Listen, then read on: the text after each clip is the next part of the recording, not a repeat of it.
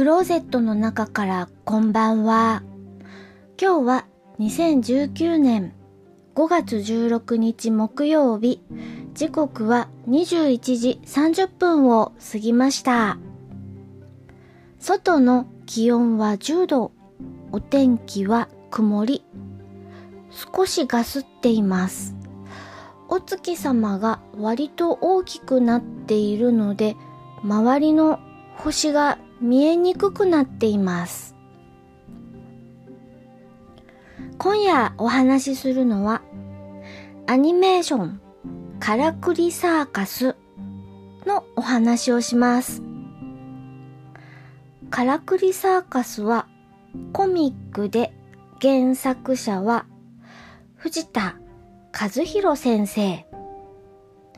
私が藤田和弘先生を知ったのは同じ北海道出身の島本和彦先生のコミックで確か青い炎だったかな？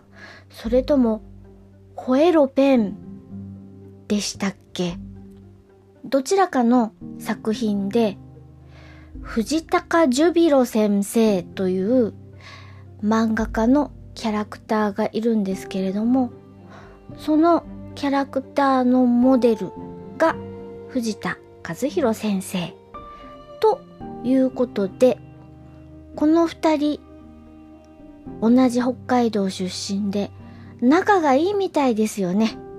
サイン会とか一緒にやったりしているし。で、アニメーションのからくりサーカスのお話に戻ります。私は藤田和弘先生の作品をコミックでは読んだことありません。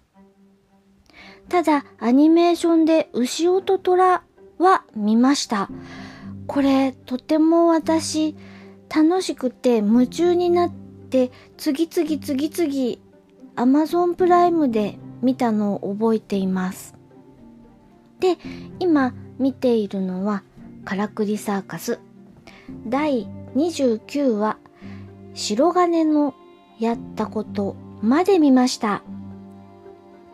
からくりサーカスを見るときは、心してみないと、私なんか、すごく気持ちを持ってかれちゃうので、実際にはしてないですけれども、画面の前にきちんと正座して腹を据えてみないとなんだか心が持っていかれちゃうような気がして体調のいい時に見ないとという感じで鑑賞しております。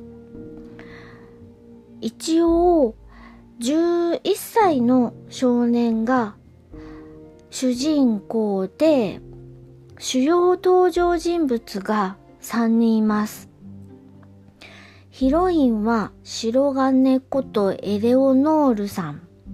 それから、加藤成美さんという格闘家。この格闘家は、あの、海外ドラマ24でおなじみのジャック・バウアーさんの声を当てていた小山力也さんが声を当てています。牛音虎の時も確か虎ちゃん、虎ちゃん役で小山力也さん声を当てていたと思います。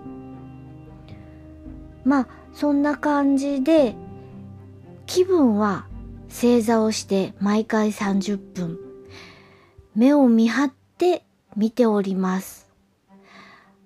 話がだいぶ広がっていって、それから登場人物もやたら多いので、いつも心して見ています。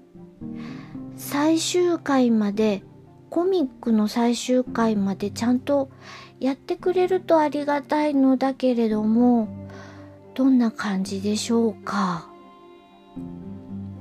きっとコミックの方がもっともっと長く続いているし、深掘りしているんだろうなぁとは思います。でも、アニメーションで見ると短期間で話の筋をざーっと見れちゃうので、私はアニメーションとっても重宝しております。この後結末がどうなるのか気になる作品の一つです。聞いていただきありがとうございます。北海道夕張からお話はゆいまるでした。おやすみなさい。